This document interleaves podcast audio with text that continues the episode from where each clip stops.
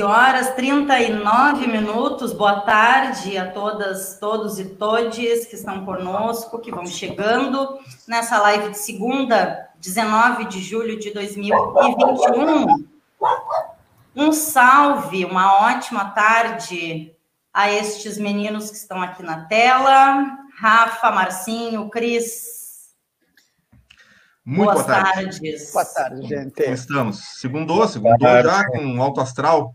Não, segundou que Bora. parece que sextou para essa galera que está aqui, pessoal. Agora a gente entrou no ar, não mas não. Assim, o negócio tá mil graus por aqui. Tá bem, coisa boa começar uma segunda assim, com o povo esse animado. É o... né? Esse é o jeito, é o único jeito de começar a segunda. Para bem de chegar na sexta. Para bem de chegar na sexta, Rafa, muito tarde, né? menino. Rafael acordou bem. Tô ligado, tô ligado, é, tô ligado. Ele tá cheio hoje de graça. Ele não é, como é que é? Ele não é Ave Maria, mas tá cheio de graça hoje. Adoro! Boa tarde, Cris. Eu ligar é. o som. Boa tarde, Deca. Boa tarde, Márcio. Boa tarde, Rafa. Boa tarde a todos, todas, todos que nos acompanham aí mais um Política e sociedade frio, ventoso, como foi aí o fim de semana, principalmente o domingo, né? De ciclone. Estamos aí, seguindo Grandes movimentações, né? Por aqui. Que ventania mesmo, que frio mesmo que veio esse final de semana, né? Ah, como mudou bruscamente a temperatura, né? É, sabe que nos últimos ciclones é, a gente, por óbvio que tem que ter cuidado, né, com as brincadeiras, mas aqui no cassino, é, que estamos em maioria aqui nessa live, pelo menos na tela, né, é, falando do cassino. É, mas Rio Grande, de modo geral, né, quando diz, ah, ventos de 40, 50 quilômetros por hora, aí a gente diz, não, é uma brisa, né, porque por aqui a gente está acostumado. Mas este ciclone, uh, né, não sei se fui eu que reparei assim, mas é, especialmente este é, foi acho um pouquinho mais intenso, né? A velocidade dos ventos. Uh, vou trazer aqui a temperatura da praticagem da barra, 11,6, a sensação térmica nesse momento 6,8, e a umidade relativa do ar 75%, e até é, pouco tempo, imagino que ainda esteja né, a, a, atividade ali da praticagem da barra do Porto do Rio Grande suspensa, uh, pelo óbvio, né, devido a, aos fortes ventos que o ciclone está é, levando, né, porque já está passando ao longo da tarde de hoje. A previsão é de que as coisas vão se sossegando por aqui e o frio, né, que já é nosso, do nosso inverno, fique por mais uns dias por aqui, né, meninos? Uh, Rafa, chama a galera, convida o pessoal, já que hoje tu tá super animado e tem feito isso assim, ó. Oi, pessoal! Tem que fazer o blogueirinho aqui, ó, lá, ó, segue a gente nas redes sociais, então. Pô, eu dou o mesmo discurso, vou ter que anotar esse discurso, na real, para começar a dar sempre igual. Mas vamos lá, Grava. gente, aqui o Paralelo 30, como sempre, eu digo, a gente está aqui para disputar esse espaço de narrativa, então é importante que vocês nos ajudem da maneira que podem ajudar, que é curtindo, compartilhando, né? Uh, mandando, né? Manda aí no, no, privado o vídeo do Paralelo. Se tu curte o nosso programa, curte o que a gente está discutindo aqui e acha que tem alguém que vai curtir também, manda para aquela pessoa. Vamos ajudar a gente a divulgar. Então tá aí as nossas redes, Facebook, YouTube, Instagram, Spotify, a gente está ali sempre com o mesmo nome, arroba paralelo30 Aptafurg, e ajuda a gente, então, dando aquele deixando teu like, clica no sininho e todas aquelas coisas. Aí. tá aí, tá feito o convite chamamento, que isso, né? E não sei se o Marcinho quer fazer alguma consideração antes, mas eu já quero perguntar para o Cristiano, que são 1h43, né? Se a gente começa 1h30, pontualmente já não dá tempo, imagina se a gente vai avançando. E é, fiquei me perguntando assim, vamos começar por onde hoje, né, com o Cristiano? Porque tem coisa para a gente trazer nesse política e sociedade nesse mês, né? O Brasil de hoje não deixa mais a gente combinar pauta. Não, e tem Brasil. É muito frenético. Muito e tem Brasil e tem para além do Brasil, né, gente? Tem coisas acontecendo é, é, em outros lugares, né, que ah, vamos, vamos ver o que, que o Cris pensou, não vou ficar provocando tema antes dele falar. começar, se é para saber por que lugar vamos começar, vamos começar por Bagé. Quero mandar um abraço para o meu amigo Rafael, que foi o primeiro a mandar mensagem hoje aqui. O Melo, deixou um abraço para, para nós quatro. Então, deixo aqui nosso, nosso espectador fiel aí, com muita honra. Então, deixo um abraço para o Melo. O Gilberto Oliveira, grande Gilberto Oliveira, né, responsável pela trilha né, de abertura aqui do, do Paralelo, grande músico rio-grandino. E em nome do Melo também deixo para os meus amigos e amigas da cidade de Bagé, em especial para o meu amigo Tiago Vidal, que está de aniversário hoje. Deixo um abraço aí para o grande Tiago. E já um abraço também para a Janice, que deu um alô aqui, um boa tarde. E eu, eu, como sempre, assim, eu faço algumas anotações de alguns possíveis assuntos, né? Porque quem nos acompanha aqui no, no Política e Sociedade sabe que a gente faz uma conversa. Que bom que é assim, uma conversa informal e os assuntos vão surgindo. Nós já tivemos, já comentamos aqui, né, momentos no programa de rádio, lá se vão alguns anos de política e sociedade. Teve uma época que a gente combinava os pontos a serem discutidos até na, na, na no anúncio, a gente já colocava o a pauta. Agora a gente trabalha sem, o que eu acho até não que fosse ruim antes, mas acho melhor dessa forma.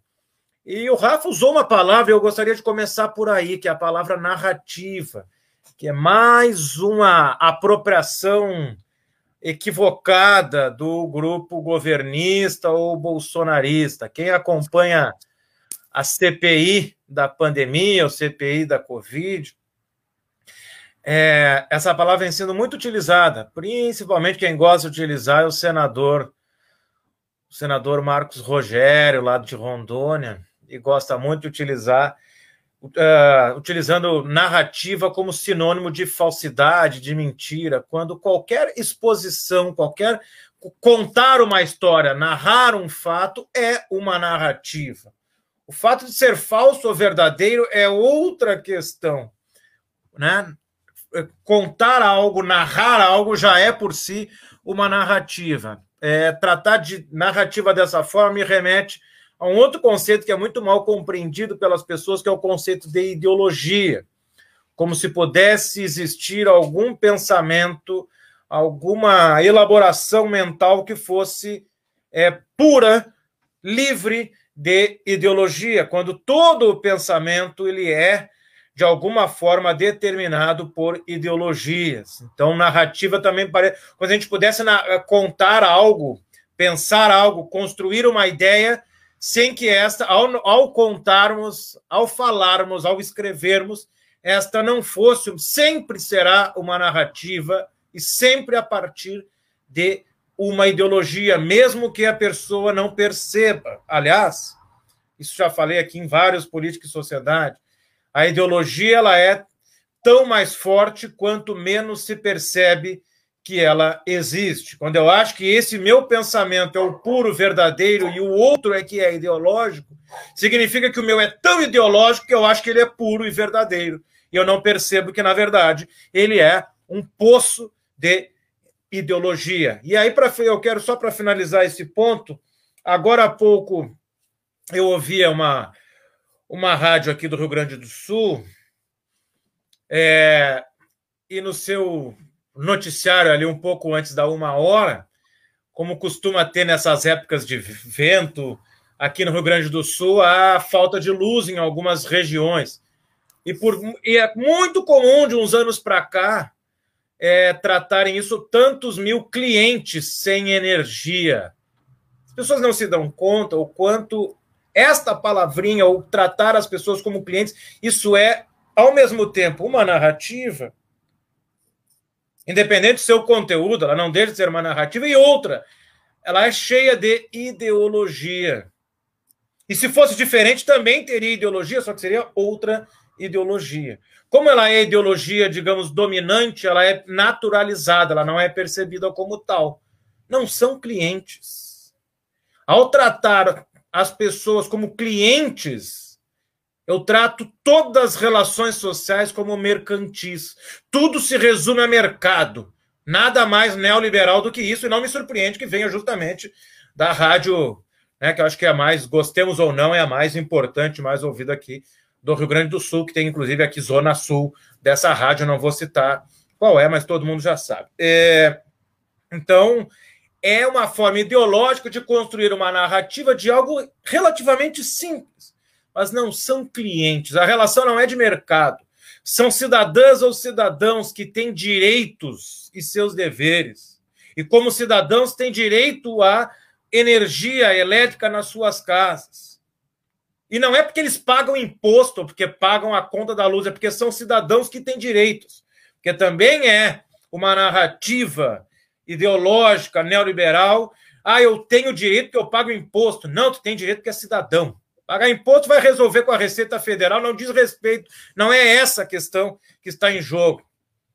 Tem pessoas que não pagam porque sonegam, e tem pessoas que não pagam porque têm dificuldades, e nem por isso são mais ou menos cidadãos do que outros. Isso aí se resolve em outra esfera. A cidadania não diz respeito à capacidade financeira ou de pagar isto ou aquilo, seja de quem for. Mas não porque deveria, todo cidadão, cidadão tem direito. E a energia elétrica na sua casa é um direito. Por mais absurdo que seja o valor que tenhamos que pagar por isso atualmente. Então, fiquemos atentos em cada palavrinha, em cada expressão, como a gente dialoga com as, os amigos, com a família, e pensar o que eu falo, o que eu penso, o que nisso tudo é construído, que ideologia. Não precisa ter rótulo a ideologia. Minha ideologia é comunista, é neoliberal. Não, não é questão de dar nome a isso, mas pensar que a gente sempre. Né, eu estou aqui usando. Eu gosto muito dessa analogia. É, a ideologia ela é um óculos, é a maneira como eu enxergo a realidade. A realidade nunca é pura, dada, ela é sempre um ponto de vista, um viés. Então, a ideologia vai estar sempre presente, e quando a gente conta isso, a gente está fazendo uma narrativa.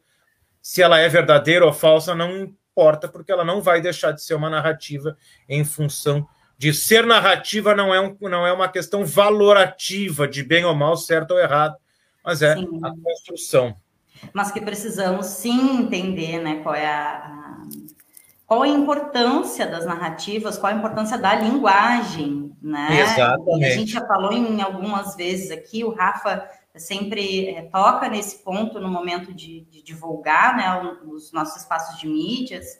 Uh, e, e é sim super importante que as pessoas comecem a entender que isso não é uh, levar para o lado. Tem muitas pessoas que dizem, ah, não, mas é, eu não, não me enquadro em nenhuma ideologia. Ok, né? A nossa intenção ao trazer isso não é enquadrar alguém em alguma ideologia, mas é provocar ou convidar para um exercício das pessoas enxergarem que sim, que a gente sim, se constrói dentro de ideologias, né? e é, a, a, perspectiva, o modo de vida neoliberal é o que reina, né? é, é a, a, forma como a gente é acostumado no momento em que a gente não, não observa. Né? Como é que eu estou enxergando isso? Por que, que eu estou enxergando dessa maneira? Né? Por que, que eu chamo de cliente? Uh, né? Por que, que eu aceito de, de né, de uma forma tranquila é, e passa, né, não me dói no ouvido, ou por que, que me dói no ouvido e me incomoda quando eu ouço chamarem, é, é né, enfim, pessoas, cidadãs, cidadãos, de clientes, né? Então, é, é para que a gente se identifique uh, cada vez mais, né, é. Cris? Porque isso é super necessário. Ou se eu normalizo afirmações como a do dono da Riachuelo, quando ele diz que a, a taxar grandes fortunas reduzir, reduziria a desigualdade, mas o problema é que empobrece os ricos. Uhum, quando isso é tratado como uma afirmação normal, aceita, quem está nos assistindo e acha que isso é normal, está pensando dentro de um viés ideológico. Quem acha que isso não é normal também está pensando dentro de um viés ideológico, só que é outro. Sim. E até querendo, tentando é, é, é, contribuir com o que a Deca falou, perceber que a gente enxerga o mundo através de ideologias e constrói narrativas a partir disso, não significa que ah, eu tenho que achar um rótulo ou me entrar numa caixinha. Não é isso. Até porque não, não, é um, não são modelos puros, ou eu sou isso, eu sou. Não. Mas que a nossa vida, o nosso pensar, o nosso fazer é determinado né, por construções sociais que são uh, ideológicas. Agora, o que a gente vive atualmente é um mundo, um país no qual a falsidade, a mentira chegou num, num, num patamar, num nível que nunca se viu anteriormente. É óbvio que a, a, a mentira, ela sempre fez parte das relações sociais, sempre fez parte da política. Isso não é não é exclusividade brasileira. Né? A gente pode ir aos filósofos clássicos da Grécia, né? se a gente for estudar Platão e Aristóteles e as suas dificuldades que tinham com o conceito de democracia, eles já se preocupavam lá com a ideia de corrupção.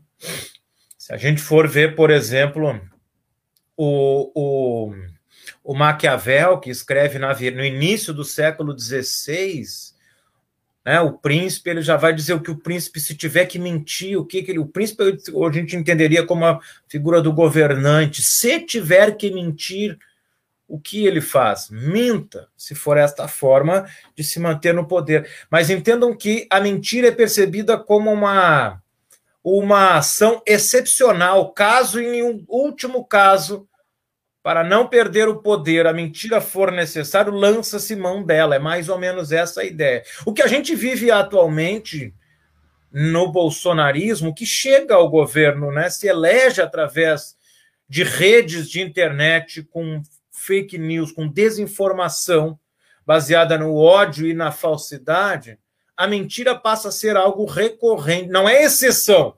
Se precisar, eu lançarei mão. Não, a mentira torna-se algo frequente, usual. É a ferramenta, né? É a, é ferramenta, a ferramenta principal. Não há. Então, o que eu quero dizer? Até então, a mentira poderia ser utilizada, mas ela não era a principal forma. Ela passa a ser a principal forma e nenhuma preocupação moral com isso.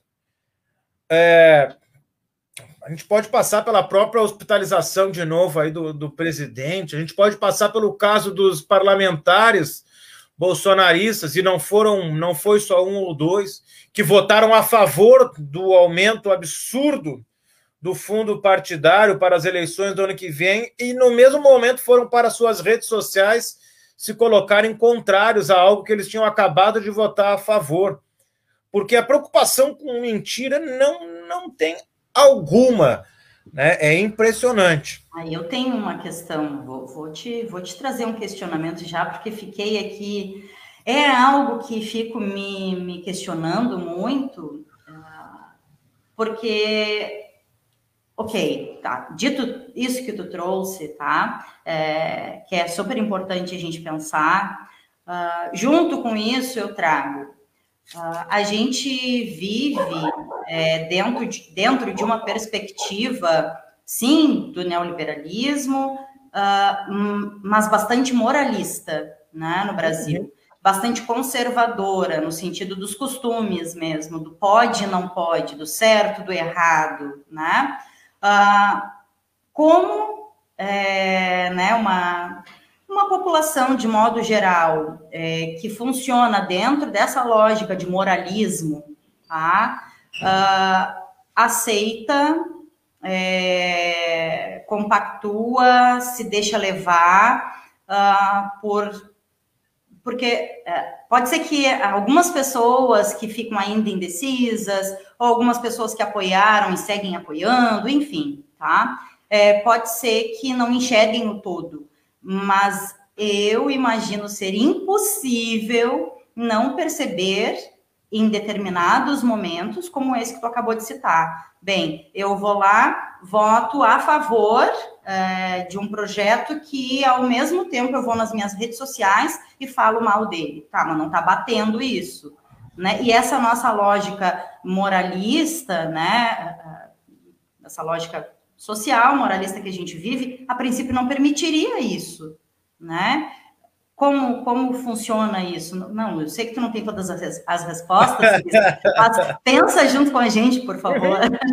Mas é ótimo, Rebeca. Diga mais. Essa pergunta, não, essa pergunta é ótimo, porque a gente fica pensando isso, né? Como é que a gente está dentro de um sistema e é, que não permite isso? Eu me pergunto o tempo inteiro isso, sabe? Assim, porque a gente, como que a gente vive numa sociedade que se diz cada vez mais, né, uh, baseada nesses, nesses valores e a, sendo que a, então, ou seja, a mentira saiu fora, né? Eu, talvez seja isso, a mentira não faz mais parte dessa moralidade que as pessoas tanto, é, ou seja, é permitido qualquer coisa, nada, porém mentir pode. Não, depende de quem, enfim. Exato, eu acho que é, é, é isso. Vamos por partes. Primeiro, já é problemático quando a política passa a ser marcada pelo moralismo. A política deixa de ser uma questão de relação de poder e qual o papel do Estado na organização da sociedade, que é isso que diz respeito à política, e a política passa a ser tratado como algo moral, que, em última instância, mais do que certo ou errado, é uma disputa do bem contra o mal. Eu acho que aí é que entra a questão que vocês colocaram. Uma inserçãozinha. Pode ser hum, mera coincidência, penso que não, Uh, mas isso se intensifica, né, a política com esse viés mais moralista, no momento em que a gente passa a, a eleger, e estou falando a gente no povo uhum. de modo geral, né, a eleger representantes que têm ligação com a pauta da moralidade, né, exato, que exato. seja das igrejas, que seja, enfim, que seja de onde for, né, ou das, das, das Forças Armadas, da polícia, do, uh, representantes que trazem consigo essa pauta, né, da, da moralidade, né? São moralismos, Deca, são moralismos que se, digamos que se encontram. Eu acho que esse é o mérito, no sentido político, de alcançar poder. Não estou dizendo que, que o seu, a sua atuação seja meritosa, mas que o presidente Bolsonaro ele acaba conseguindo é, unificar, utilizando aí um pouco a terminologia do, do, do, Ernesto Laclau, ele acaba sendo um ponto nodal onde se encontram essas moralidades. Por um lado, é aquele que defende que tem que bandido bom é bandido morto.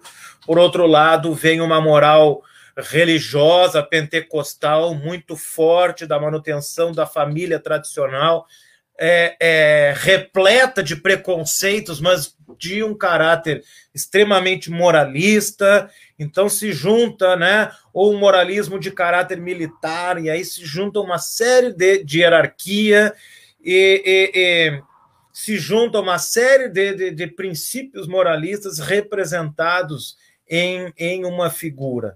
E acho que é importante, né, como eu estava falando, a questão do quanto é, se coloca o jogo, o jogo político acaba se colocando como uma disputa entre o bem e o mal. E isso é, é, é problemático quando a política se transforma em bem contra o mal, quase que uma coisa religiosa, é Deus contra o diabo. E muitas vezes aparece justamente dessa forma. E que, de certa forma, isso é normal na política, mas se acentua em determinados momentos, como o que a gente vive agora. É, a política é feita de um, uh, uma divisão entre nós e eles. E se vai o jogo político vai definindo quem somos nós e quem são eles, e é uma disputa do bem contra o mal.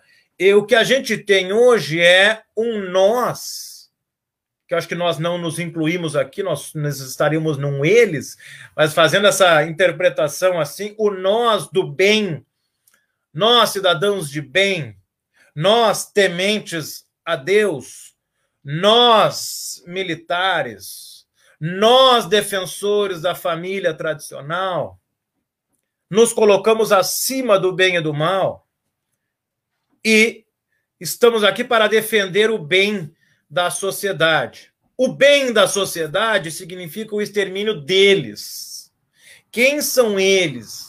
E se constrói essa imagem, e eu acho que muito importante, é algo que já era é, é, 500 é, anos de história do Brasil já está presente. Não esqueçamos que nós somos uma sociedade fundada na escravidão, no extermínio da população indígena, uma sociedade patriarcal, então uma sociedade baseada sim na exclusão, no ódio de classe, racial, então de uma série de processos de exclusão. Essa é a marca da construção do nosso país.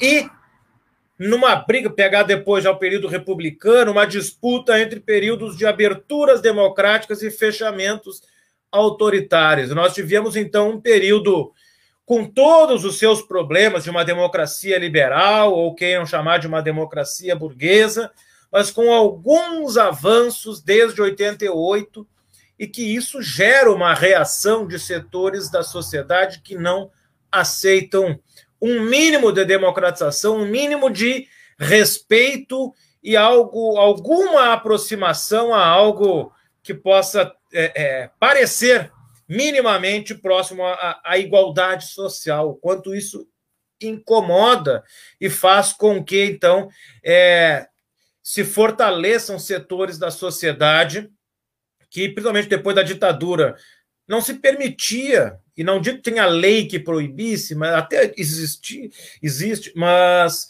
que certos discursos de ódio racistas não eram, ainda que ficassem no, no, em nível, infelizmente, né, de piadas, de brincadeiras racistas, machistas, isso ainda ocorre.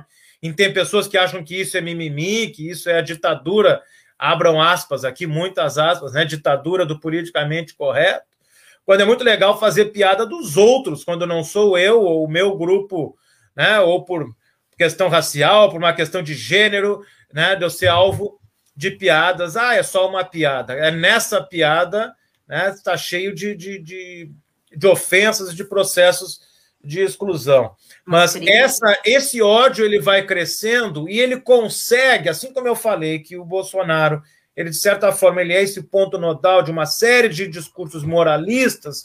Por outro lado, isso tudo que estava de certa forma latente ou estava, eu gosto dessa expressão que eu li certa vez numa entrevista do ex-governador Olívio Dutra, que ele disse que nós estávamos com uma tudo de ruim, esse lixo, esse esgoto social, ele estava no fundo, na lama, e isso nós acabamos pisoteando, isso tudo que estava lá no fundo acabou subindo, é mais ou menos isso, né? Estava lá guardado, né? nunca deixou de existir e se fortaleceu.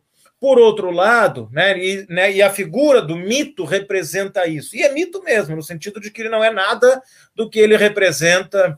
E, por outro lado, não esqueçamos primeiro né, da questão dos, das mobilizações de junho de 2013, mas principalmente da Lava Jato, que já foi demonstrado, né? Da parcialidade, da grande farsa montada com a Lava Jato, mas que ela conseguiu construir no imaginário de uma parte, pelo menos, da população brasileira, de que o grande vilão, o mal, ou o eles a ser combatido, era o Partido dos Trabalhadores, que na, o que acaba representando neste imaginário a, a esquerda ou tudo aquilo que é considerado de esquerda contra os valores tradicionais da família, é, a tudo aquilo que é, é colocado o rótulo de mal, aquilo que deve ser combatido, excluído da sociedade. Quando eu falo excluído, é excluído mesmo, não só no âmbito aniquilado da sociedade. Lembre que o presidente que nós temos é aquele que, alguns anos atrás, deu uma entrevista dizendo que a ditadura, a ditadura matou pouco, a ditadura tinha que ter matado no mínimo 30 mil. É excluir mesmo. Não fizeram porque não tiveram capacidade para isso. É, lembro, isso acho que é muito é. importante reforçar isso, porque me lembro na época da eleição em 2018. Não, isso é só da boca para não é da boca para fora. Não é da boca para fora. Nós temos aí no fim de semana a notícia, por exemplo, do, do, do último o, o postagem, como é do, do, do do Snowden, que ele deixa claro a gravidade desse software Pegasus que a, o, o, presidente e seus filhos queriam comprar de Israel, que é uma espionagem gravíssima né, em, em cima da população brasileira, principalmente de jornalistas. Então, pra, só para finalizar essa análise maior, assim, então a política acaba sendo isso. Então se constrói a ideia de um nós que vai salvar a sociedade, o Brasil, e de outro um eles que deve ser exterminado. E as pessoas que caem nesse conto, uma grande narrativa, É, a mentira, se é nós, não tem problema, porque tem um, um objetivo maior, que é nos salvar do mal. E por isso que o mal tem que estar sempre, o mal, entre aspas, tem que estar sempre sendo reforçado, reforçado.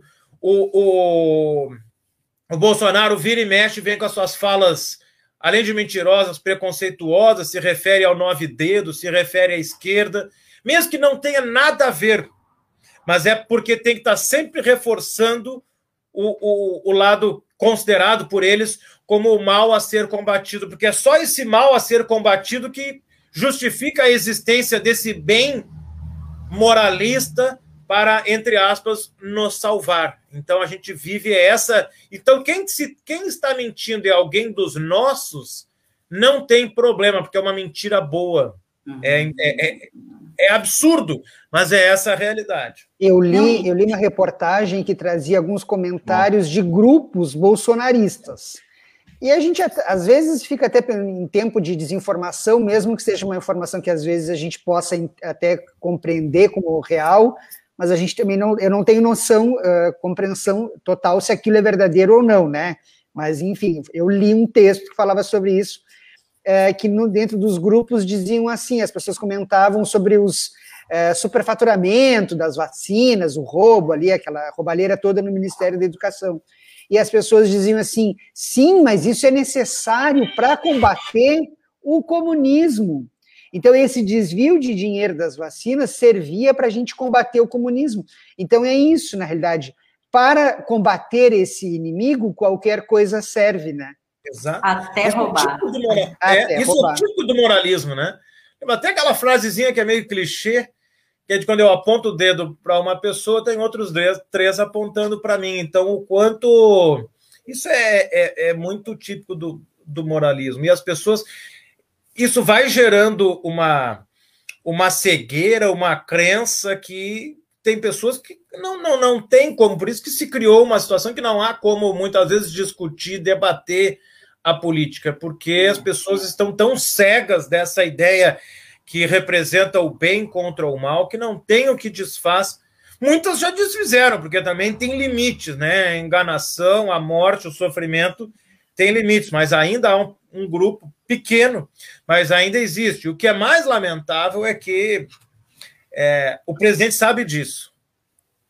E ele não governa para o Brasil, para a população brasileira como um todo. Ele continua fazendo discurso única e exclusivamente para esses apoiadores, que é o que lhe resta. Então, ele tem que reforçar esse nós contra eles, reforçar essa ideia de que eu sou o bem contra o mal, quer dizer, esse absurdo agora dessa internação hospitalar do Bolsonaro, transformada num Big Brother. Lembro aqui da ex-presidenta Dilma e do ex-presidente Lula, ambos tiveram câncer e nenhum se trataram, em nenhum momento foi postada qualquer foto ou feito algum sensacionalismo em cima disso. Pelo contrário, se foi feito, foi feito por pessoas como o próprio o então deputado Bolsonaro, que desejou a morte de Dilma naquela época. E ele primeira a, a, a, manifestação pública através de seu Twitter, provavelmente do filho dele, que é responsável pela sua conta no Twitter, dizendo que aquilo ainda era consequência da facada e que a culpa era do PT e do PSOL. Então, é ridículo, é ridículo. Mas a gente sabe que tem pessoas que acreditam e reproduzem essa lógica de pensamento. Aliás, esses tempos eu vi, inclusive, é, de, um, de um professor aposentado da FURG, que eu lamento que pessoas instruídas e com uma capacidade de reflexão, inclusive, né, que trabalharam com políticas públicas de saúde, reproduzirem justamente essa lógica, sem perceberem, mas reproduzir a lógica do bem contra o mal né, nas suas redes sociais. Mas, infelizmente, mas sabe que faz parte, isso nos aproxima e muito eu sei que uma definição conceitual é muito complicada, mas nos aproxima muito. Por isso que boa parte das análises nos é, colocam muito próximos do fascismo, porque essa cegueira que as pessoas chegam, isso é muito característico né, do fascismo. Não, e essa questão que tu trouxe, é, é, esse, esse exemplo, né, final que tu trouxe agora de, enfim, né, de pessoas, é, falo pessoas porque sabemos que tem uma diversidade uhum. delas por aí, uh, que tem é, total condições de, de, de, fazer uma análise é, mais crítica, de é, buscar compreender, verificar informações, dados, enfim, né? e que, sem perceber, é, acabam sendo capturadas, né? Uh, por, esse, por esse discurso, por essa lógica. E aí eu volto lá para o início, que tudo isso que tu está trazendo, que a gente está trazendo aqui, é, nada mais é do que uh, falar sobre a necessidade de se perceber o poder da linguagem, o poder das narrativas, e que sim existe uma disputa, sempre existiu, e que agora talvez. Uh, né, seja uma das maiores disputas, né, a disputa da retórica, né, ah, bem, tem pessoas que ficam só esperando a, a, o então presidente a, ah, colocar nas suas redes que ah, dois pontos, isso ainda é fruto ou, questões lá da facada e a culpa do PT do PSOL, ponto, é qualquer coisa, né, me diz, me oferece qualquer narrativa, é, para fortalecer essa, esse ranço, esse ódio, essa vontade de aniquilar o outro que eu tenho, que eu vou ir por aqui sem é. questionar, né? Então, é.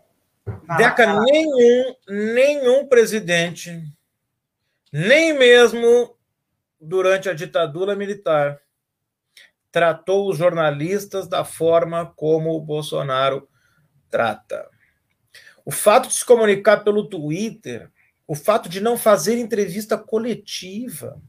Aqui de formação, né, o Márcio é o nosso jornalista, sabe? O que representa uma entrevista coletiva é um espaço típico da democracia, porque é um espaço em que o gestor público se coloca a sociedade ali representada pelos jornalistas, pelas jornalistas, para serem queridos. Afinal de contas, a transparência deve ser, deve não, é um princípio básico, fundamental de uma democracia. E no momento que ele não faz, faz só o seu cercadinho para xingar, para falar bobagem, porque ali fica né, no, seu, no seu conforto do cercadinho, sem ser confrontado. E qualquer confrontação é motivo para agressão e encerrar uma entrevista, principalmente se for mulher, o que faz parte desse arcabouço machista, patriarcal, racista do bolsonarismo, é, LGBT que ia mais fóbico. E, então, o quanto ele representa isso e o não dar entrevista faz parte, porque não é por não é coincidência que é a mesma pessoa que não participou de debates com a desculpa da facada, porque não tem condições e não quer se colocar ao debate público. Isso é inaceitável em uma democracia. E aí a gente chega num ponto aqui, nós já estamos indo para a reta final, que é central, que é o derretimento da democracia brasileira, que sempre teve seus problemas, uma democracia né, com, com, nunca deixou de existir né, pobreza, ainda que tenha diminuído, e muito é importante que a gente diga, né, uma, uma democracia em que o genocídio da população negra nunca deixou de existir, né, uma, uma democracia em que a população indígena sempre teve dificuldades, mas que vinha a passos lentos melhorando e que toma um, um, um, um golpe ou diversos golpes e cada vez mais colocado em risco, e é importantíssimo que as pessoas atentem para isso. E aí quero até deixar aqui duas sugestões de leitura. Um artigo do El País, o método Bolsonaro, um assalto à democracia em câmera lenta, de vários autores. Eu lembro aqui do Jamil Chad, mas são vários autores. É um excelente mapeamento. Até podem procurar no, no quem está nos assistindo no site do El País Brasil. É um excelente mapeamento dos ataques à democracia pelo atual governo, nas mais diversas áreas. E, e, é importante, inclusive, coisas que as pessoas muitas vezes não percebem por não participarem desses espaços, que é uh, o esvaziamento dos conselhos, das, uh, das conferências nacionais, dos espaços de participação que foram destruídos nesse governo, além de inúmeras outras situações, perseguições de servidores e servidoras, afastamentos, troca no que diz respeito à Polícia Federal, por exemplo, né, quando se investiga alguma coisa relacionada ao, ao, ao, presidente ou sua família, tem trocas na Polícia Federal, o portal da transparência, o cartão corporativo do presidente que virou um mistério, e isso, tem muita e muita coisa aí que são ataques absurdos à democracia e que a gente vai deixando. O problema é este: por um lado, o ataque à democracia por parte do executivo e do legislativo, inclusive, e a aceitação da sociedade e de parte das instituições a esses ataques. E um outro artigo que eu acho muito bom também, é da semana passada ou retrasada, na revista Piauí, do cientista político da, da Federal Fluminense de Niterói, professor Renato Lessa. Bolsonaro a palavra podre e a destruição da democracia. Eu escrevo, depois eu não entendo a minha letra. Uh, é muito bom, é um artigo longo, denso, mas muito bom aí, que ele discute, inclusive, se a questão de enquadrar conceitualmente o, o Bolsonaro. Mas é importante que a gente atente né, pela gravidade do momento que a gente vive, e por isso que não tem como não nos uh, revoltarmos. Ô, Cris. Com todos os cuidados, Márcio, já te passo a palavra, com todos os cuidados, como já ocorreu nos momentos anteriores, com máscara, com álcool gel, com distanciamento, porque não é def defesa do negacionismo, muito pelo contrário, isso quem faz é o grupo bolsonarista. Não tem como não irmos mais uma vez às ruas agora, no dia 24, para dizer um basta, chega, né, disso tudo que a gente está vivendo em nosso país. Márcio. Não, é, é que tudo isso, é, juntando tudo isso que tu trouxe até agora, né, e tantas outras coisas que a gente vem discutindo, aí essas últimas semanas tem se discutido, eu sei que o tempo já é curto, né, a gente já está quase no final, mas para dar uma pincelada, pelo menos, né, nessa discussão que começa a ser aventada sobre o semipresidencialismo, né, que parece que é uma que encontrar uma forma de deixar o Bolsonaro, né, cumprir o que tem que cumprir, tirando um pouco do poder dele, levando para o Congresso, mas que isso possa, principalmente nesse momento onde ele está fraco, né? E todo mundo sabe que pelo andar da carruagem, a gente sabe que eleição é sempre uma surpresa. Inclusive ele se elegeu, né? Então isso é a maior surpresa de todas, não dá para negar isso. Mas onde é uma grande chance, né, dele não se eleger e a gente tem aí o Lula, né, que está à frente das, das, das, pesquisas com uma vantagem gigantesca, começa a se aventar aí pelo Congresso essa discussão de semipresidencialismo. Olha, Márcio, é mais uma tentativa, mais um outro golpe aí disfarçado. Quero lembrar que nós tivemos já um plebiscito lá no início dos anos 60, que era uma forma de tirar o Jango era uma, né, uma primeira proposta de parlamentarismo e não passou. Depois, como consequência da Constituição de 88, nós tivemos no início da década de 90, com a preocupação já de que o Lula pudesse ganhar a eleição, né, de novo, uh, a proposta de parlamentarismo não passou. Então, agora, como já se tentou duas vezes na história, é um semipresidencialismo que é outra maneira disfarçada, né, quando se vê a, a, possível vitória do Lula no ano que vem. É lamentável que se, eu acho é extremamente maléfico a estrutura do Estado, as instituições, quando a Constituição ela é utilizada, e o Rafa pode nos ajudar aqui, que é advogado, quando as estruturas do Estado é, são, é, é elas ficam abaladas se a gente usa a Constituição a bel prazer dos interesses do momento a Constituição ela deve ser justamente a pedra fundamental que, independente do momento, ela que vai nos dar a, a, a sustentação do Estado brasileiro, vai dar os seus, os seus rumos, aquilo que é o certo e o errado. E quando a Constituição ela passa a ser modificada quase que constantemente, de acordo com os interesses do momento,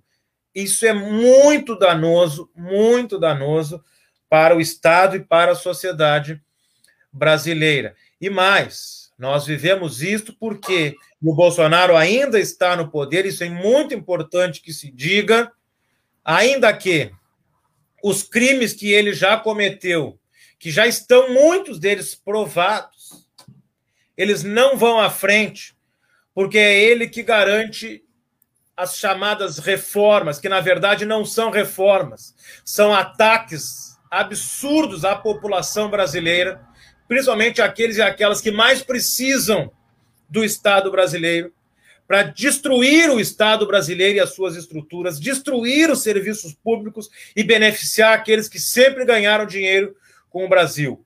Com a agenda aí capitaneada pelo ministro Paulo Guedes, o posto Ipiranga do presidente, o que nós estamos assistindo em nosso país é um derretimento da democracia em prol de quem tem dinheiro. Que a gente vê com a reforma tributária tem essa proposta de tributar ainda mais as, as, a classe média, a classe baixa, de livrar ainda mais das classes altas, dos grandes empresários, dos grandes investidores que vão pagar cada vez menos.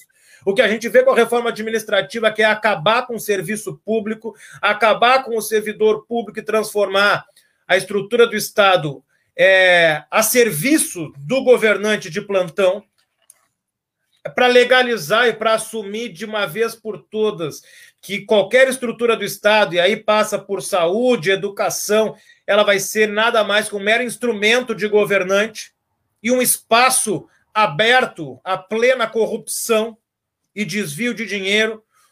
Haja vista aí, por exemplo, a família Bolsonaro, que está 30, 40 anos na, na política, vivendo de desvio, de laranja, de rachadinha, de corrupção a proposta da reforma administrativa é tornar isso a grande regra do nosso país. E eu, como servidor público, tenho muita honra de ser servidor público de alguém que atua e tem que atuar com base nos princípios né, da transparência, da impessoalidade, entre outros. Agora não me lembro aqui de cabeça os princípios né, da, da administração pública, mas o quanto isso se acaba com a reforma administrativa que aí está e com a reforma tributária da maneira como está sendo proposta também. Entre outras, é importante que as pessoas saibam, quem está nos assistindo, o que está no horizonte é acabar ainda mais com os direitos que ainda restam do trabalhador e trabalhadora. Inclusive, hoje eu ainda vi um vídeo sobre isso, inclusive com o Vale Refeição. O que puder beneficiar ao grande empresariado, ao grande agronegócio, se beneficia, aos grandes investidores e aos trabalhadores e trabalhadoras. É corte, é pobreza. E, e aí é que entra uma coisa que me, me intriga. Como pode termos governantes tão é, é, insensíveis, tão cruéis. Eu não diria desumano, porque infelizmente isso também é a característica da nossa espécie. E é por isso que a gente tem que ter direitos humanos, é por isso que existe política, é por isso que nós estamos aqui para fazer o contraponto.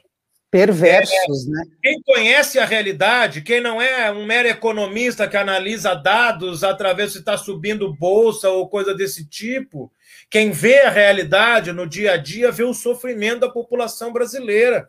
Quem vai ao supermercado sabe o quanto cada ida ao supermercado as coisas estão mais caras, o quanto a população está passando fome, o preço do gás, o preço da gasolina. Eu lembro que alguns anos atrás tinha muita gente nas ruas ou até nas redes sociais, e deve ter não, não devem estar assistindo aqui, mas eu lembro até de alguns amigos meus, ficavam indignados porque a gasolina estava chegando a três reais. Agora a gasolina passou de seis, as pessoas estão quietinhas, acham tudo legal. O Cris, em Cuiabá, eu acho que foi, as pessoas estavam na, entraram em fila para ganhar osso. E o arroz, as pessoas têm comprado aquele arroz que é quebrado, que é o que sobra, né? Que não serve, não serve para vender nesse, nesse tipo 1, né? E aí vendem muito, vendem mais barato, que nem é tão mais barato assim. E as pessoas entrando na fila para pegar osso. Não é carne, né? Osso, osso. Então, o que, que fica para as é pessoas? É osso né? com arroz quebrado. E a gente vai aceitar isso?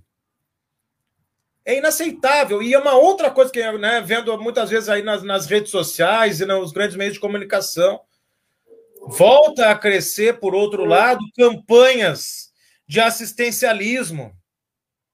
Nessa grande rádio aqui do estado, vira e mexe, tem apresentador que acha o máximo, que o, o Dunga, ou este ou aquele grande empresário, ou ex-jogador de futebol, está fazendo campanha para arrecadar ou alimento, ou roupa. Muito bonito, louvável, ok. Mas isso serve também para alimentar o ego das pessoas, muito mais do que para resolver o problema o problema social que a gente sabe que não resolve, só ameniza ali naquele momento. Por isso é louvável, não acho que não deva ter. Porque, infelizmente, a gente vive uma realidade que as pessoas têm que depender desse assistencialismo, tem que depender de cara em Cuiabá doando osso. Olha o nível, o nível que a gente chega. A, a gente, gente, tem, que... tem, a gente tem uma, uma só junto assim para é, não, não é nem para abrir outra questão, mas a gente tem junto aí essa questão do ego, né, Cris, que tu traz. É, para algumas pessoas talvez seja algo muito muito nítido, muito é, consciente, para outras algo muito mais implícito. Uh, mas tem um gozo, tem um prazer em é, ver, é, perceber uh, que muitas pessoas estão é, numa vulnerabilidade extrema, porque a partir daí eu posso fazer alguma coisa, eu tenho a grande importância, eu posso ajudar a alimentar uma pessoa. Também é uma disputa de narrativa, também Exato. é algo e algo muito antigo, né, Cris? Os guris, acho que os dois são, são é, da mesma operadora de internet daqui a pouco eles voltam. Mas tem isso, né? Ao invés de eu eleger uh, ou pressionar as, uh, né, as representações que eu elegi uh, para que mude essa realidade, bom, como é que eu, né, uma pessoa de. Eu não sou, tá? Uma pessoa de classe média conservadora, estou só me colocando no papel. Mas como eu, uma pessoa de classe média ou rica, conservadora, ah, como eu posso mudar as coisas? Ah, eu posso mudar, fazendo cesta básica, dando alimento, né? Tem muito essa lógica. Porque isso, ao mesmo tempo, alimenta o meu ego, eu sinto, ó, eu fiz alguma coisa para ajudar. Segundo, me coloca numa condição superior, porque eu só ajudo alguém que está passando mal, porque eu sou melhor que aquela pessoa. E aí, terceiro, e que eu acho o lado nefasto dessa situação, é que uma parcela considerável da classe média adora isso, porque o que a coloca como classe média, ainda que ela ache que ela esteja próxima da classe alta, que ela não está, e a classe alta, desculpa a expressão, está cagando para ela, e deve ser parte das pessoas de verdade, que essa é de assistindo. E aí a Maria de Lourdes coloca né, a questão da lava consciência também, falta consciência de classe, o que faz com que essa classe média mesquinha é, haja dessa forma é o medo que ela tem que as classes mais baixas cresçam. O que faz com que ela se perceba como classe média é manter os de baixo lá embaixo. Então, que fique com as minhas migalhas. Ela fica com uma roupa velha, ela fica com o meu osso, com o meu sopão, e assim o meu lugar de classe média está garantido. Ficar puxando o saco dos ricos. Um dia, quem sabe, eu vou chegar lá no lugar dos ricos, e a classe uhum. média que fica lá embaixo sendo explorada dependendo das migalhas. E assim eu tenho meu poder, porque eu sou a pessoa que dou as migalhas. Deve ter gente me xingando aqui, mas paciência.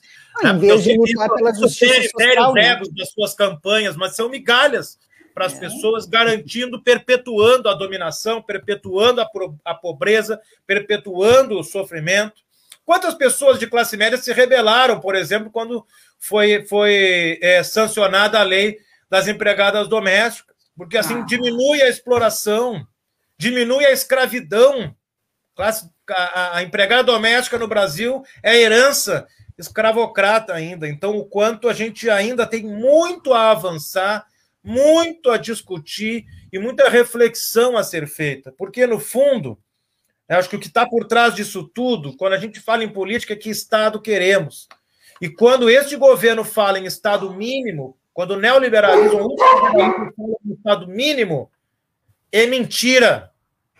É Estado mínimo, e a Maria de Lourdes coloca ali em ações que substituem o Estado. Substituem o Estado quando é para dar alguma ajuda para a grande maioria da população. O Estado tem que ser mínimo para a grande maioria, o Estado tem que ser mínimo para trabalhador e trabalhadora, mas para os grandes proprietários de terra, para os grandes empresários, para os grandes investidores, para banqueiro, o Estado sempre foi e continua sendo o máximo. E o que a gente vê com as chamadas reformas é justamente seguir a lógica de um Robin Hood ao contrário.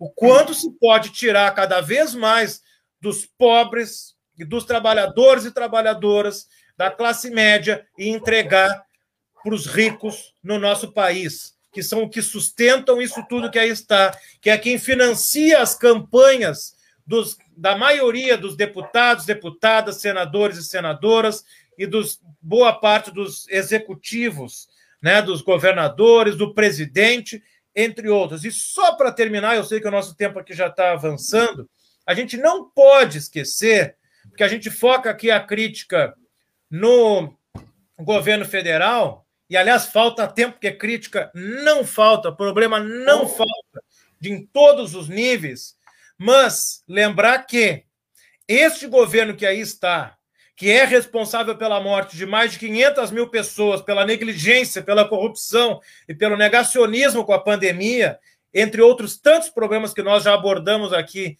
desde as duas e meia, mas lembrar que este governo que aí está, ele é apoiado e foi apoiado em 2018 pelo atual governador do Rio Grande do Sul, que agora é candidato, é pré-candidato a presidente, e se faz de desentendido, faz de conta que não apoiou, faz de conta que não é bolsonarista, mas é o mesmo governador que manda prender manifestante em motocicleta em Porto Alegre. É importante que se diga isso, é a mesma polícia. E não adianta, me desculpem aqui, eu não gosto de falar em pautas das quais eu não faço parte, mas eu sou um defensor com muito orgulho. Não adianta agora vir com a história de sair do armário para ganhar voto e sair de bonzinho com a sociedade. Isso é falso. Isso é só para aparecer para o país. Com todo, com todo respeito, eu sei que também não é uma postura fácil, com tanto preconceito, né, quanto a homofobia em nosso país. Mas fazer isto né, é, é, de forma eleitoreira, interesseira, ao meu ver, e posso estar errado, né, é, é, é um desserviço a quem está na luta há muitos anos né, e sofre muito preconceito, como a gente sabe que sofre. E não é só o governador, é aqui no município. Tudo isso que nós estamos passando, vamos pensar quem é que apoia, quem é que apoiava, quem é que segue apoiando. Nós temos uma prefeitura que é, entre tantas características, é bolsonarista defende isso tudo, sempre defendeu, fez campanha. Boa parte da nossa Câmara de Vereadores também é bolsonarista e apoia tudo isso que nós estamos vendo. Não é por acaso que nós temos uma Secretaria da Educação que persegue professores, que corta direitos, que toma decisões autoritárias sem consultar a categoria. Não é por acaso que temos uma prefeitura que corta a árvore lá no centro da cidade, árvore centenária, sem fazer qualquer debate público. Não é por acaso que é uma prefeitura, e isso não vi nenhum debate ainda, espero que avance. Quem é morador do cassino aqui deve ter visto. Está recomeçando a obra de um prédio lá na frente da praia, em frente a Iemanjá, uma obra que há oito anos atrás foi encerrada porque ela estava sendo feita por baixo dos panos, com uma mexida falcatrua no plano diretor. E agora mudou o governo, não sei por que motivo, retomaram a obra lá. Mas eu sei que eu acabo me exaltando, mas é muito importante, e assim eu encerro. A gente defenda, acima de tudo, democracia. Defenda discussão, debates públicos, que a gente tem o direito a falar e o dever de ouvir. A gente tem que aprender isso. Ser cada vez mais democráticos, em participação, em respeito, em aceitação das diferenças. Democracia não é só votar, é participar, então vamos participar. Vamos para a rua 24, sábado, 11 horas. Largo Doutor Pio, mais uma vez dizer basta. Não é isso que a gente quer, a gente quer outro país. Muito obrigado, boa tarde. Bom, dessa maneira, eu ia fazer algumas pontuações, mas eu nem precisa. Né? Não abri minha boca, nem abri minha boca, nem que eu fui convocado, uma trazer... hora de Cristiano é pouco, né? eu falei, né? Eu disse, ó, é entramos aí avançado no horário, se em uma hora já não dá, imaginem menos. Mas compensando. Eu ia falar a hora, a hora que ele me citou ali, eu ia fazer um apontamento da Constituição ali e tal. Eu digo, ah, você quer saber? Não, deixa esse para outro programa, a gente conversa depois. Vai... eu vou me incomodar mais ainda, até já dei boa tarde, mas a Maria de Lourdes aí deixa um abraço para a Maria. que ela coloca ali entre tantas coisas, não tem como comentar tudo, mas garantir também o exército de reserva. Isso é um conceito muito importante. Quanto mais pobres, quanto mais gente desempregada, isso desqualifica aqueles que estão empregados, porque tem gente em situação pior, que é esse é o exército de reserva. E é isso que nós estamos vivendo na nossa sociedade, nivelando por baixo, a partir do sofrimento, da fome, da morte. É e, isso, as não, e aí as pessoas não reclamam, né? Porque quanto mais exércitos de reserva tem, quem tem o seu fica bem quietinho, Exato. direitos, né? Não reclama. Exato. E, e aí o, né? Domina. A totalmente. grande questão também muito fortalecida pelo neoliberalismo, que é o individualismo, né? É, exatamente. É... E a gente, em vez de lutar pela, pela. É óbvio, como o Cris falou, que é, é, é tem mérito, né? Quem ajuda é óbvio, né? Mas se todos nós lutássemos por justiça social, né? É óbvio que a gente não precisaria ajudar ninguém, porque não é nosso papel. A solidariedade faz parte, mas é papel do Estado garantir. Né? A, Maria do Rosário falou, né, na quarta-feira passada, né, na, que teve aqui com a gente, dessas reformas, né?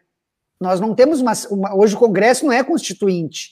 E, uhum. e, esse Congresso muda o tempo inteiro, tirando de, como o Cris falou, para um Estado mínimo para a sociedade, mas o máximo para os donos do, do, dinheiro, do capital, né?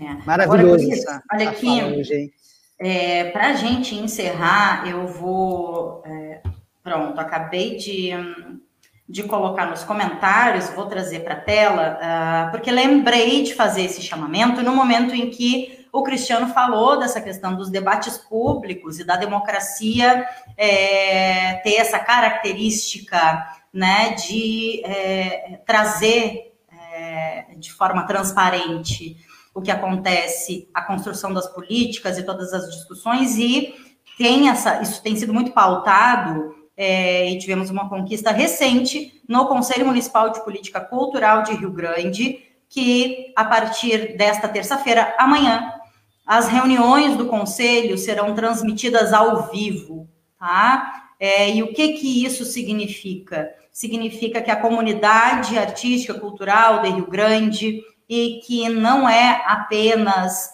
uh, artistas, não é apenas um músico. Aí, bom, aí já seria pauta de um outro programa, mas são todas as pessoas que trabalham com fazer cultural, gente tá? Então, que se, que se somem, né, nesse espaço, nessa live, que construam junto. É momento da gente ficar, sim, é, muito atentas, muito atentos às questões que estão acontecendo aí no município e a cultura faz parte disso, precisa fazer, tá? Uh, sempre precisou e agora mais do que nunca, né? Então, tem aí na tela o canal do Conselho Municipal de Política Cultural. É, não é um endereço que ainda dê para mudar o nome ali, né? Precisa de mais inscritos, inscritas. Então, fica o convite já para quem puder entrar nesse link que está nos comentários, se inscrever no canal é, do YouTube do Conselho Municipal de Política Cultural. E amanhã, terça-feira, dia 20, nós temos, a partir das 19h30, 7h30 da noite, a reunião sendo transmitida uh, pelo canal do YouTube. Tá bem? Fica o convite para essa construção importante, valiosa, democrática que conseguimos conquistar aqui em Rio Grande. Tá bem? Convite feito, Guris, encerramos por aqui, agradecendo muito, muito, sempre os papos com o Cris. Uh, Agradecer quem constrói junto com a gente, quem está sempre por aqui comentando, questionando, provocando aí os, os, debates.